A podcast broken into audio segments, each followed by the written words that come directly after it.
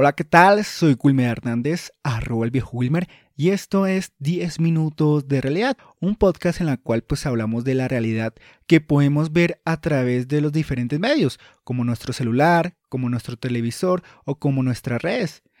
En esta ocasión te traigo un especial llamado La realidad deportiva, en la cual pues vamos a basarnos en dos episodios. El primero de ellos, que te traigo hoy, vamos a hablar acerca de la discriminación y humillación que padecen las mujeres que se dedican al fútbol, o mejor dicho, las mujeres futbolistas.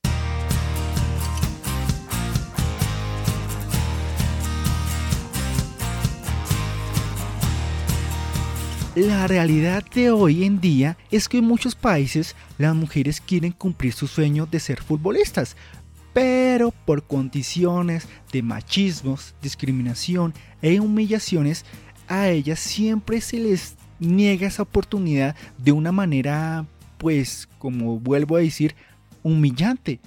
Muchas de estas mujeres quieren solo cumplir sus sueños, trabajar en grandes equipos, colaborar en grandes torneos, pero por cuestiones de machismos, discriminaciones, muchas veces, o no diría muchas veces, en gran mayoría de las veces, a estas mujeres no se les brinda las necesidades básicas que ellas como deportistas merecen.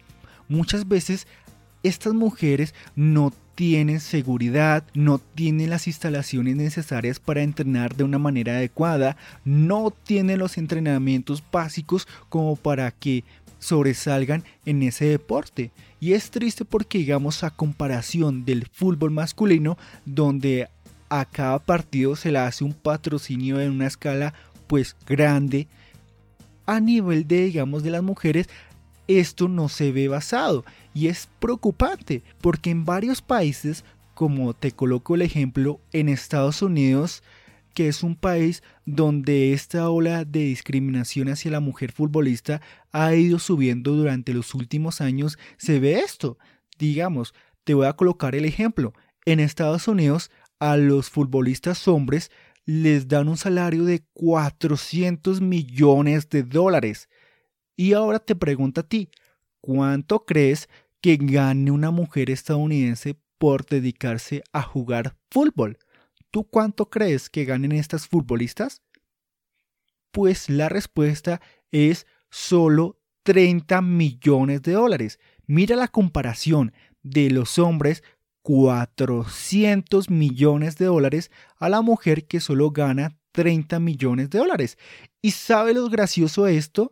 es que la mayoría de los partidos que juegan los hombres son partidos que ellos pierden, pero las mujeres son las que están pues resaltando el país con los partidos que van ganando.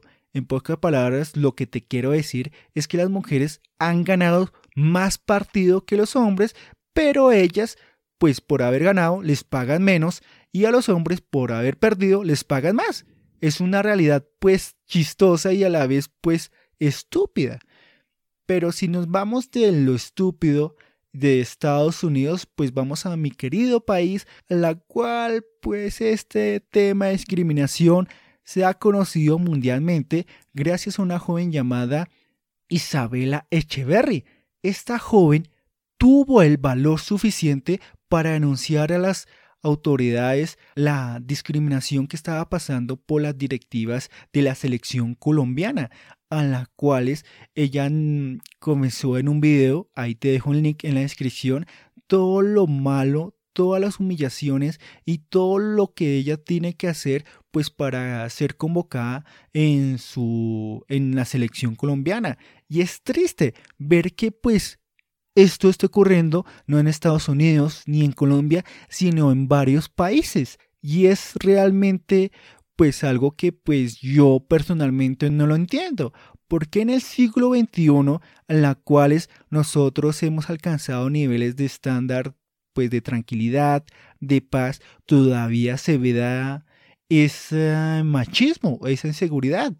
Es porque, digamos, será que hay gente que todavía vive con esa mentalidad del siglo pasado, a las cuales las mujeres tenían que ir vestidas de vestido y los hombres tenían que tener pantalones, o que los hombres solo se dedicaban a trabajar y las mujeres solo se dedicaban al hogar. Yo creo que es por esa parte, porque hay muchas personas que no quieren avanzar y prefieren pensar como lo pensaron antiguamente. Y pues para mí es eso, porque digamos, si hacemos una comparación del fútbol femenino al fútbol masculino, hay una gran diferencia. Y no en el, digamos, en el nivel de juego, sino en el nivel, digamos, de patrocinio.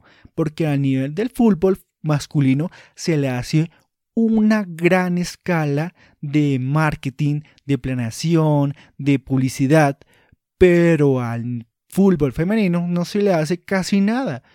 Y se ha visto en muchas ocasiones.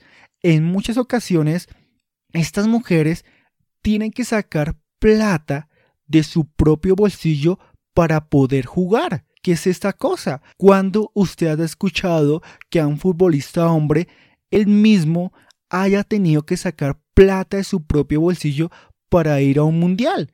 Es pues ilógico. Y todo esto se da porque algunas personas no aceptan el cambio, no aceptan que pues las mujeres ya no solo se dedican a hacer las cosas del hogar y otras cosas, que hoy en día la mujer puede hacer perfectamente deportes, actividades, otras cosas que antes solo se veía para los hombres, pero no, hoy en día hay muchas personas que no acepten esto, tanto como hombres como mujeres, en, en igualdad no aceptan esto.